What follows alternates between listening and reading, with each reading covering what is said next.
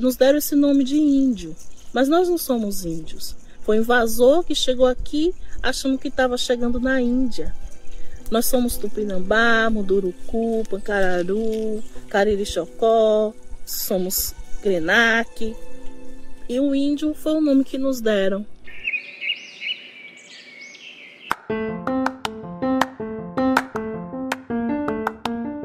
Olá, para você que me ouve de algum ou de qualquer lugar desse mundão de meu Deus. Muito obrigada pela sua atenção.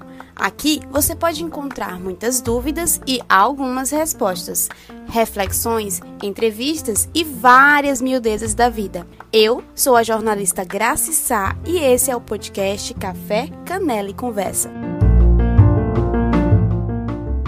Olá, queridos ouvintes, como vocês estão do lado daí?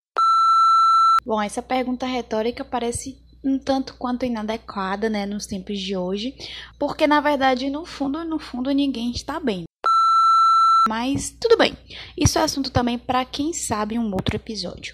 No de hoje, e aliás, quero começar logo pedindo desculpas para você que esperou semana passada um episódio e recebeu apenas o meu silêncio. A verdade é que eu estava em trânsito Ainda estou. Não vou dar muito spoiler, mas prometo que vai rolar um episódio especial sobre a minha viagem e os dias que eu passei aqui em Lençóis. Agora, falando sobre a conversa dessa semana, como você pode perceber pela abertura do episódio, a nossa convidada é a advogada e membro da gestão da Rede pelas Mulheres Indígenas, Potira T, da aldeia Tupinambá de Olivença.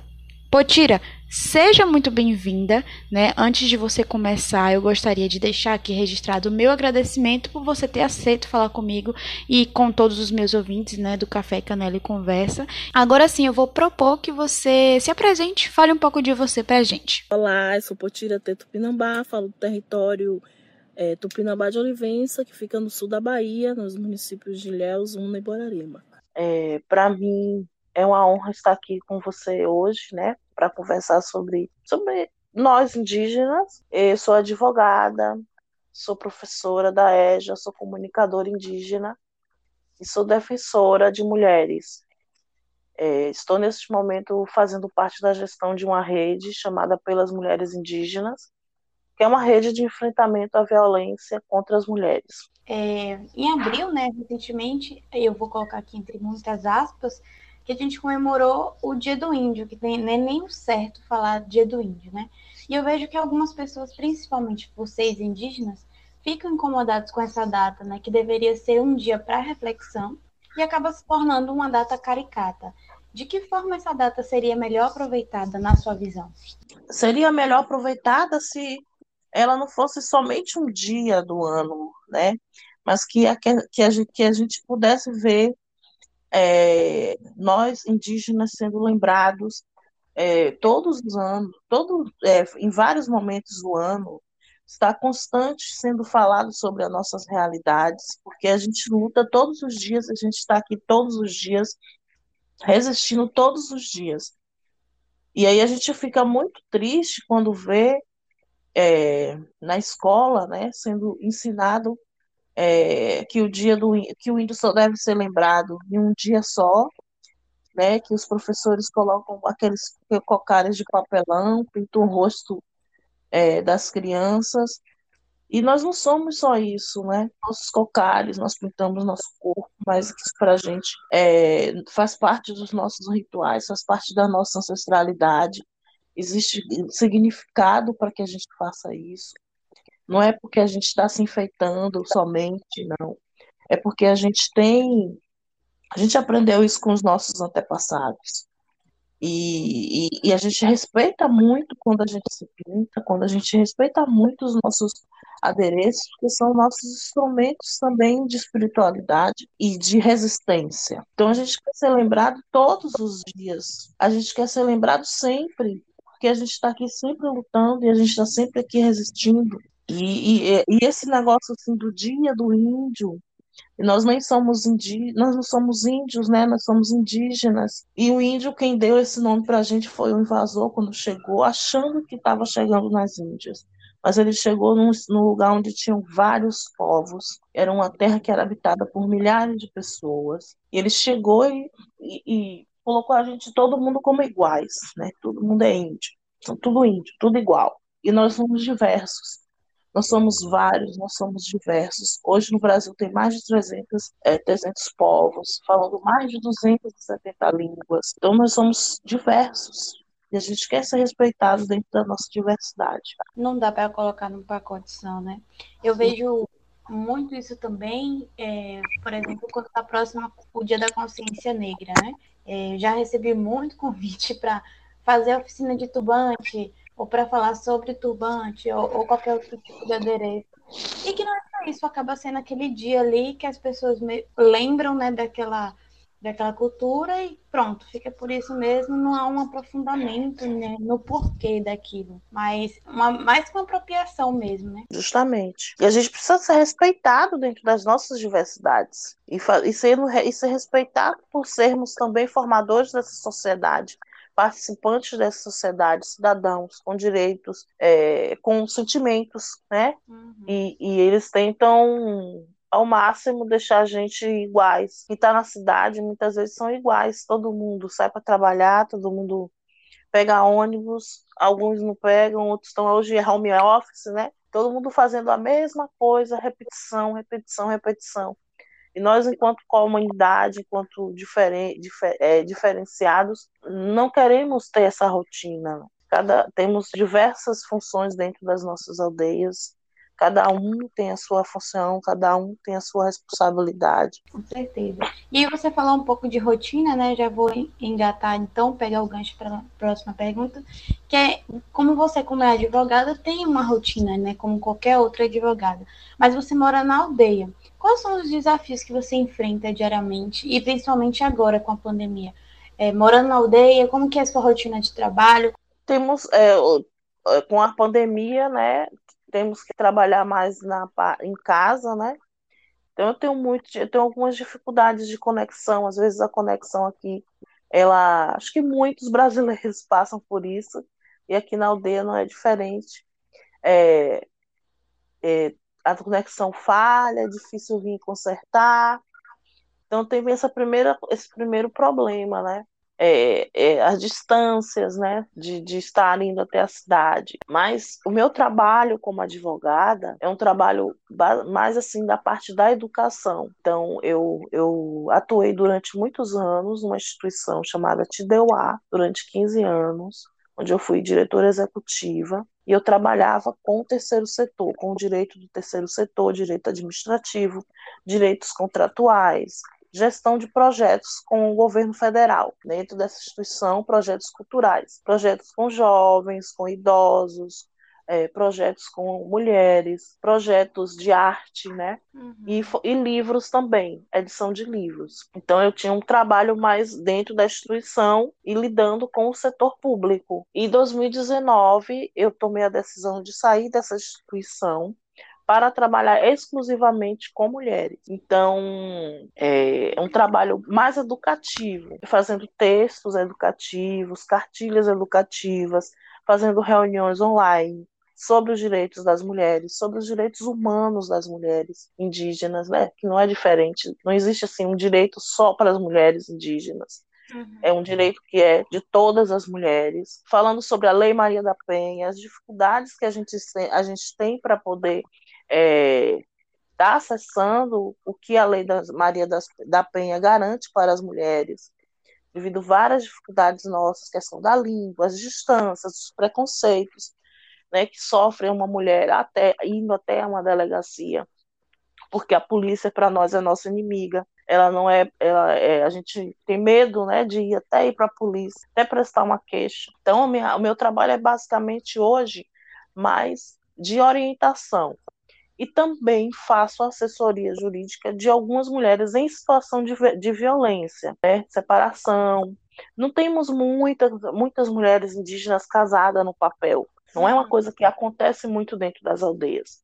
Mas existe investigação de paternidade, existe é, alimentos, né? processo de alimentos para poder regularizar a guarda também, juntamente com alimentos. E tudo isso a gente consegue fazer de forma online. E muito, eu trabalho muito também em parceria com as defensorias públicas, enviando essas mulheres para a defensoria, porque é, eu trabalho com mulheres que estão em várias partes do Brasil, não somente aqui no meu território. Isso que eu ia te perguntar, se eram só pessoas da sua aldeia ou poderia ser da, de qualquer lugar? Não, são mulheres de, do Brasil. Então eu faço aquele atendimento inicial, dou toda a orientação, e aí faço essa ponte entre essa mulher e a defensoria pública. Porque perto das comunidades normalmente tem alguma defensoria pública. Algumas não tão perto, né? Uhum. Mas a cidade assim, principal, que fica próxima da comunidade da aldeia, é, pode ter uma defensoria pública. Muitas coisas a gente consegue resolver também sem acessar o judiciário, porque uma das nossas bandeiras, enquanto rede de mulheres, é que as mulheres consigam resolver suas situações dentro da comunidade, porque nós temos dentro de nossas aldeias os nossos sistemas jurídicos próprios, que a gente já resolve situações. Então precisa ser criado mais mecanismos de resolução de conflitos assim entre mulheres e homens é, nesses relacionamentos. E, e, é muito importante o seu trabalho, né? Foi algo que você escolheu ou algo que você foi levada a fazer devido às circunstâncias ou, ou justamente por ver muitas situações como essa? Como que foi a sua trajetória né, nesse, nesse processo? Eu decidi fazer direito, né, por uma questão assim de injustiça familiar. Eu não nasci na aldeia, eu nasci na cidade. E aí eu fui, eh, quando eu tinha 16 anos, eu decidi fazer direito para que nenhuma outra família pudesse, né, passar por uma situação daquela de ter que sair do seu território, sair do seu lugar no mundo para viver fora, né, é, desligado de, do, de,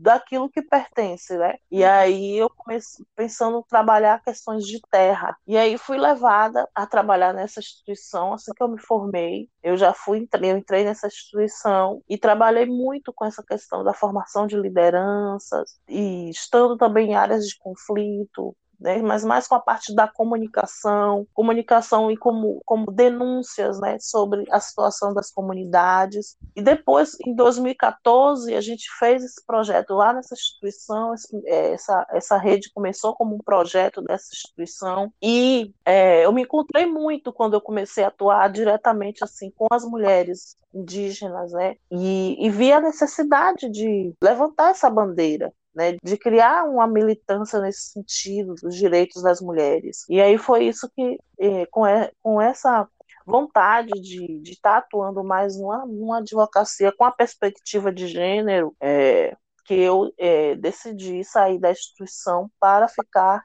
é, exclusivamente trabalhando com as mulheres. É, caiu assim o meu padrão financeiro, né? Porque ao sair da instituição eu não tinha mais aquela renda, uhum. mas eu ganhei muito assim felicidade em realização pessoal e, e foi uma coisa muito fluida assim, porque as coisas foram acontecendo. Então a gente tinha assim essa potencialidade da rede e ela estava meio que caída, né? Meio sem balançar. E aí eu decidi que eu ia ficar balançando essa rede, que eu ia levar esses, esses conhecimentos para essas mulheres, que eu ia estimular que outras mulheres também balançassem essa rede comigo. E aí hoje a gente está aí, balançando a rede. A gente vai ter agora, esse mês, o primeiro encontro virtual da rede, já que a gente não consegue ir até as comunidades, porque dentro da nossa metodologia de trabalho com a rede pelas mulheres indígenas, a gente vai até as comunidades e faz rodas de conversa nas aldeias, com, usando o teatro do oprimido para poder trabalhar questões é, de, de, sobre os tipos de violência, a Lei Maria da Penha, usando o teatro do oprimido e a roda de conversa. A gente teve também, com a pandemia, uma, uma surpresa, porque a gente atuava antes, antes em oito comunidades do Nordeste. Uhum. Estávamos expandindo através de um projeto para algumas comunidades do Caingangue, chegou até o Acre, mas com a rede atuando agora virtualmente, a gente conseguiu acessar outras mulheres, até mulheres em contexto urbano, né, mulheres indígenas em contexto urbano, e foi assim muito legal para a gente poder expandir também para esse público chegamos em outros territórios que não estavam junto com a gente. É, embora a gente não tenha conseguido ir até as comunidades, a gente conseguiu chegar em outros lugares que a gente talvez não conseguisse se a gente estivesse atuando só no presencial. É, tem, tem as vantagens de um pouco desse, desse virtual, né? Encontrou esse propósito. E, e como você falou, nem sempre só o dinheiro que traz essa felicidade, essa realização pessoal, né? Sim, com certeza. Eu sou muito realizada em hoje poder estar tá fazendo esse trabalho de formiguinha junto com outras mulheres. E espero que a nossa rede cresça, que a gente consiga ser um referencial na luta, né?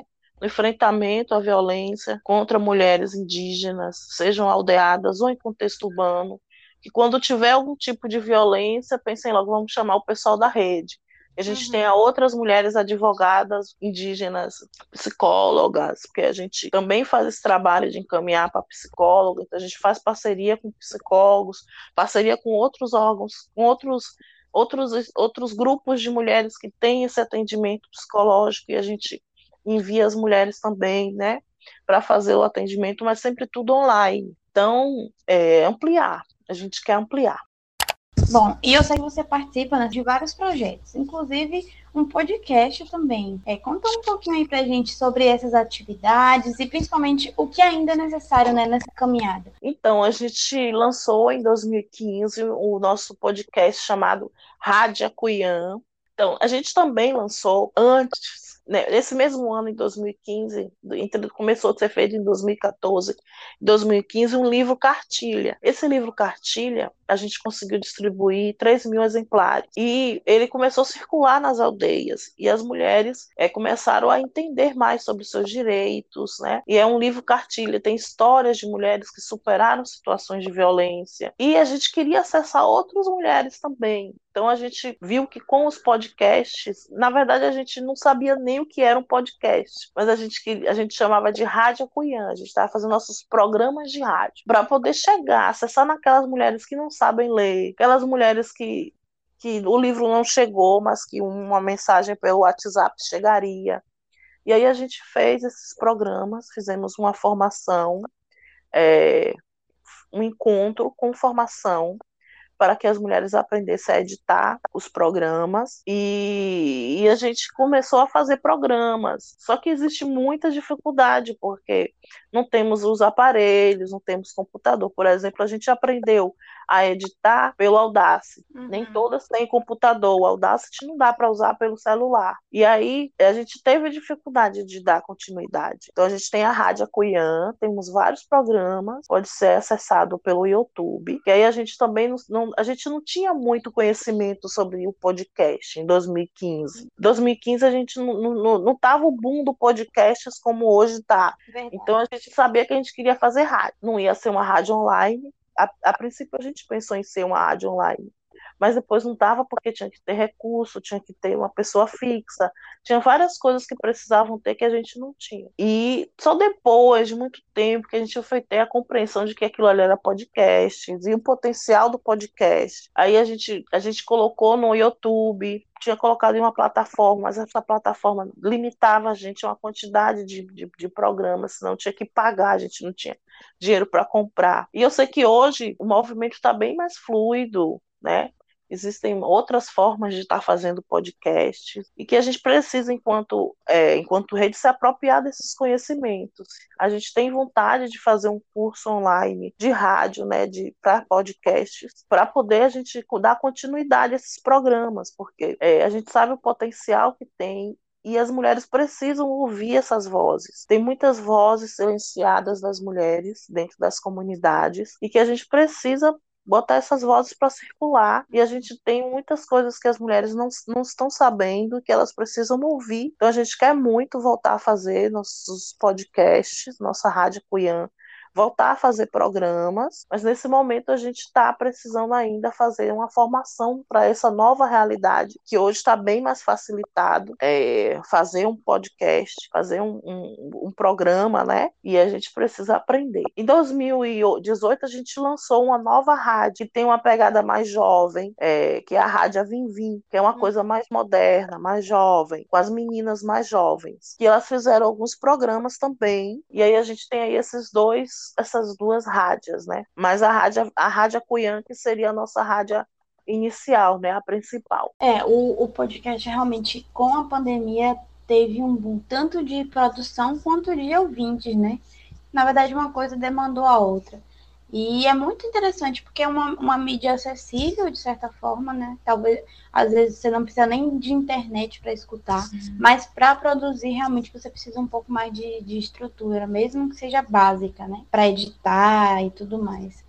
Mas que bom que deu certo. Duas rádios. E eu gostei muito do nome. O que, é que significa? A Cuian significa mulher em tupi. Então, rádio das mulheres. Aí a gente botou numa, no feminino, né? Rádia.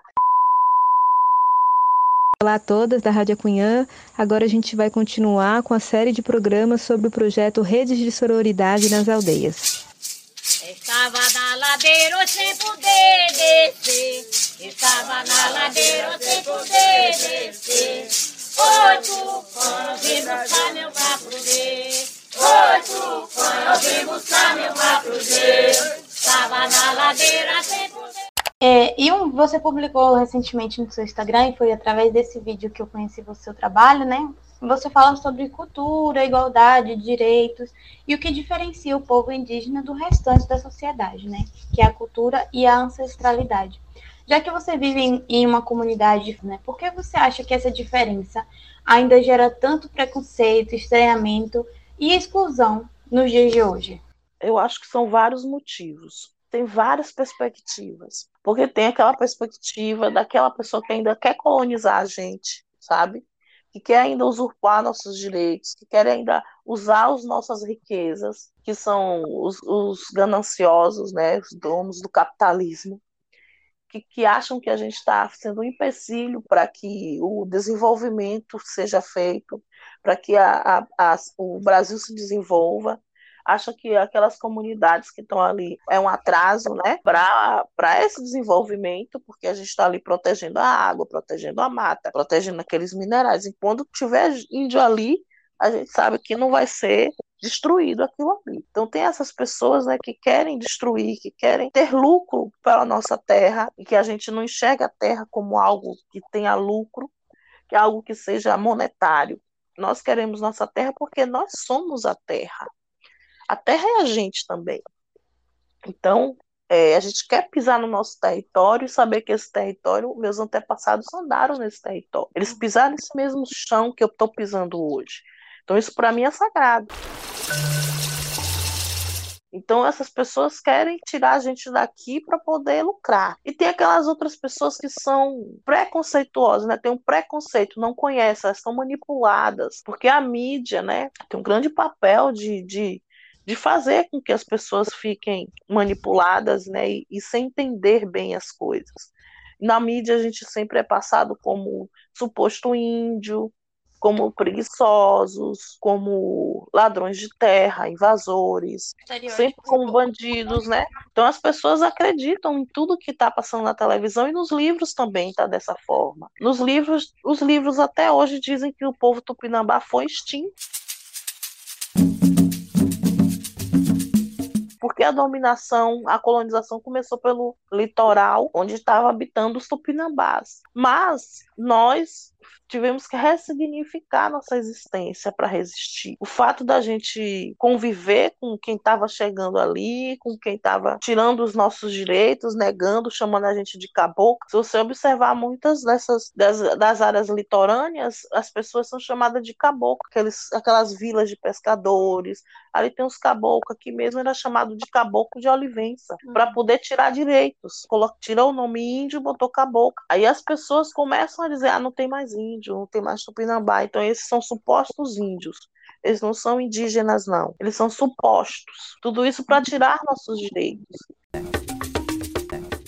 Daí a importância de nós, indígenas, estarmos também falando, fazendo livros, estarmos todo dia. E a gente está cansado também de falar, mas a gente tem que todo dia falar: nós estamos aqui, nós somos originários desse território, nós temos um direito ancestral, nós não estamos invadindo, nós não estamos roubando, nós fomos roubados, nós fomos assassinados, nós estamos hoje lutando por um direito que é nosso. Mas a gente está aí, está falando, tá? Não está mais calado, não. povo tupinambá, quando a antropóloga Susana Veigas veio fazer o estudo, né, para fazer a delimitação do território, ela quando começou a correr pelo território para poder é, fazer uma investigação se realmente tinha índios tupinambá, se existiam os indígenas aqui nesse território. E aí ninguém queria falar nada, porque tinha medo de falar, porque sofreu tanto, foi tão perseguido. Nós estamos aqui na área dos coronéis.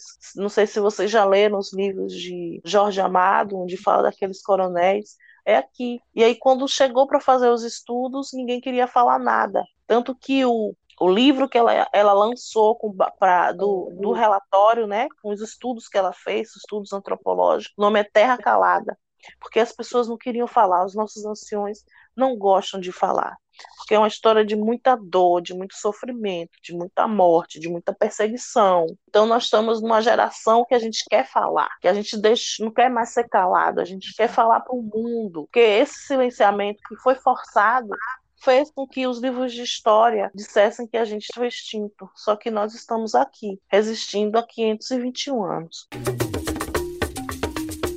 O ano passado a gente teve aqui na nossa política regional uma coisa inédita, né? Que foi a eleição do vereador Cláudio Magalhães, que também é da aldeia de Olivença. Você se sente de alguma forma representada por ele, feliz? E, e com todo o trabalho que você desenvolve, você tem vontade de futuramente pleitear um cargo público também? Vou responder o final logo do início, não tenho nenhuma intenção política, estou fora de política, não tenho intenção.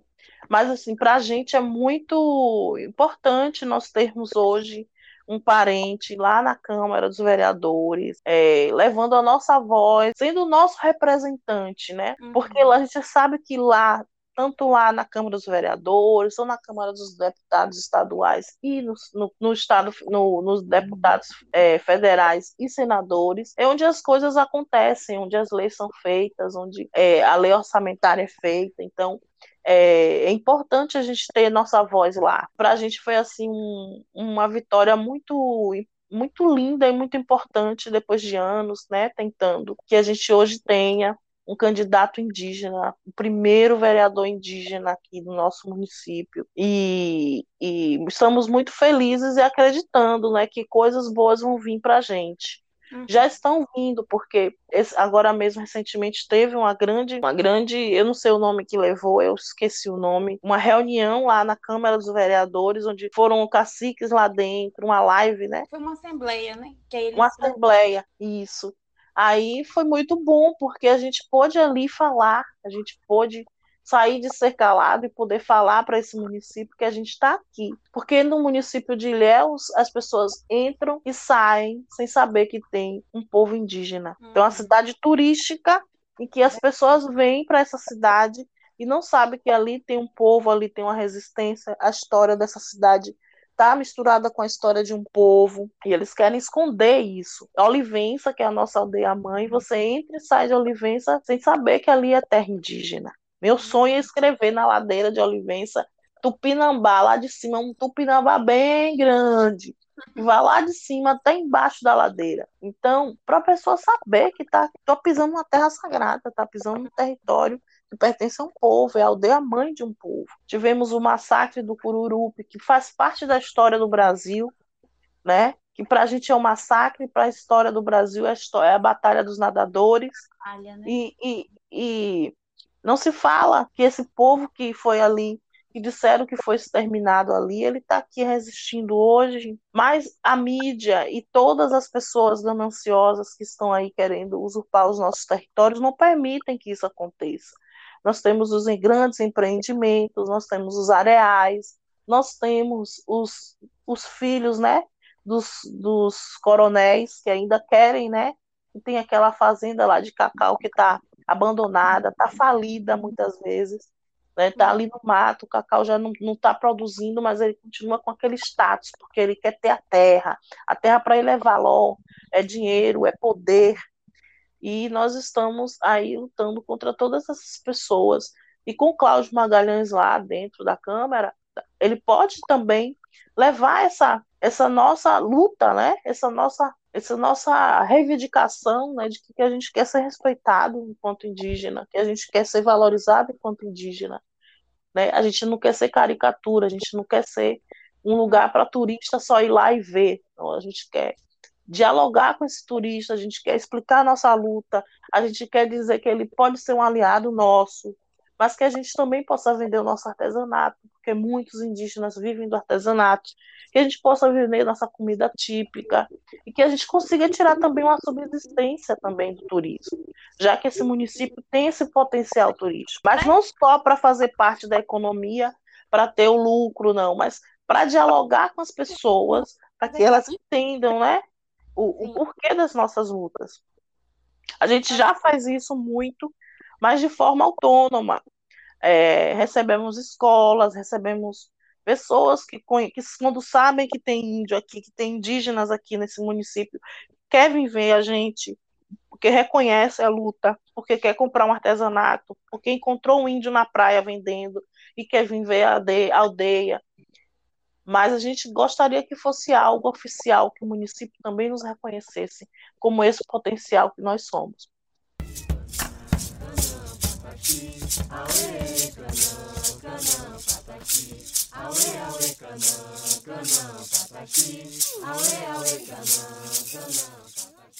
É, para encerrar, Potira, eu gostaria de pedir para você deixar uma mensagem, né? Eu falar algo que você considera importante, que as pessoas escutem mesmo e reflitam, né, sobre esse assunto. Pode ficar à vontade. Fazer uma pergunta para todos e todas e todos que nos ouvem. Primeiramente, você já parou para pensar sobre a sua ancestralidade, sobre de onde veio os seus ancestrais? É possível que esse ancestral seu tenha sido também algum indígena que teve que sair do seu território, que teve que sair do seu lugar no mundo devido a, a brigas e aos conflitos de terra e a perseguições. E aí eu apelo para essa sua ancestralidade para que você reflita um pouco sobre o porquê da luta indígena, por que, que os indígenas lutam, por que, que eles reivindicam seus direitos, porque nós estamos aqui lutando e, e sobrevivendo não só por nós, mas por toda a humanidade. E quando a gente protege nossa terra, nosso território sagrado aqui, nós estamos protegendo também quem está na cidade. Está na cidade está se destruindo, está se matando, está poluindo. Não tem água mais, se não comprar água, não tem água para beber. Não respira mais um ar puro. E nós estamos aqui, dentro dos nossos territórios, protegendo esse ar puro, protegendo essa água protegendo a nossa biodiversidade, a quantidade de remédios e de seres que existem nas nossas matas. E eu gostaria que todos pensassem um pouquinho nisso quando fossem, quando ouvissem, né? Ou quando lessem que o, que o índio é preguiçoso, que o índio é ladrão de terra. E nós não somos isso, nós somos indígenas, nós somos tupinambá, nós somos comunidade, nós somos resistência, nós somos luta também para honrar os nossos antepassados. E também pensando nas crianças que vão nascer ainda. Ó, Tira, muito obrigada pelo seu tempo, pela essa entrevista maravilhosa. Eu adorei te conhecer.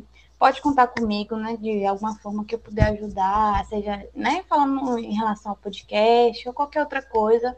Estou aqui aberta, né, a ajudar vocês. E muito obrigada pela sua entrevista e seu tempo. Eu que agradeço. Foi um prazer estar aqui com você. Uma honra. E vamos precisar sim de ajudas. é, ajudar a gente a entender um pouco mais o podcast, como a gente consegue fazer podcasts assim de forma mais simples. Vai ser muito bom. Tá certo, muito obrigada. Se você ficou curioso e quer conhecer mais sobre a rede que a Potira faz parte, na descrição desse episódio tem o link para ouvir a Rádio Acuian e o perfil dela no Instagram. Eu também vou ficando por aqui, espero que tenham gostado desse episódio. Um cheiro e até a semana que vem.